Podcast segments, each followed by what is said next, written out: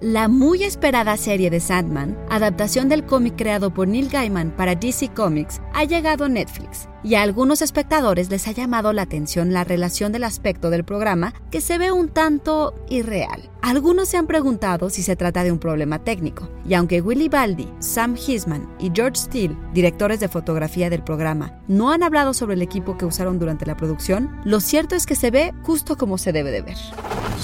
Institute.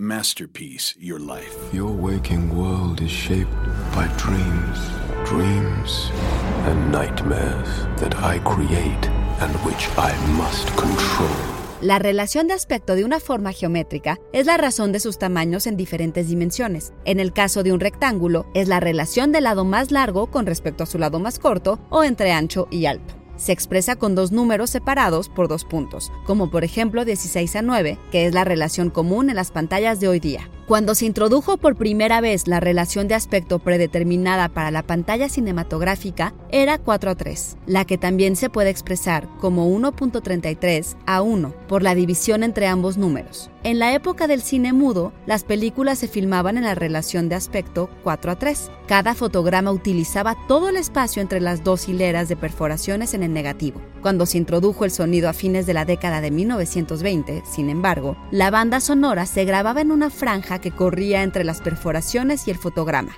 lo que provocaba que la imagen se viera un poco más alta. Now, this shot, it's exactly the same shot as the comics, although it is flipped. That's the moment where Morpheus, who has been imprisoned for over 100 years, finally out of his cage and returning to the dreaming.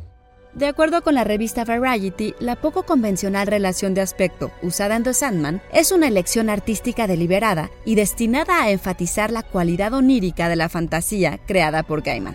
Al igual que el cómic, The Sandman cuenta la historia de Morpheus, el hombre de arena, personificación de los sueños y las pesadillas, y uno de los siete eternos. Tras ser capturado en 1916, Morpheus consigue escapar, dispuesto a restablecer el orden en su reino. Sin embargo, utilizar el término de relación de aspecto para referirse a las imágenes en pantalla sería un error. La imagen sí está ligeramente distorsionada, aproximadamente un 7% de acuerdo con estimaciones, y no obstante, se presenta en 16 a 9, que es la relación de nuestras pantallas. ¿No es esa la forma de los sueños? Guión de Antonio Camarillo con información de Variety, Tech Radar y el sitio web premiumbit.com. Y grabando desde casa, Ana Goyenechea. Nos escuchamos en la próxima cápsula SAE.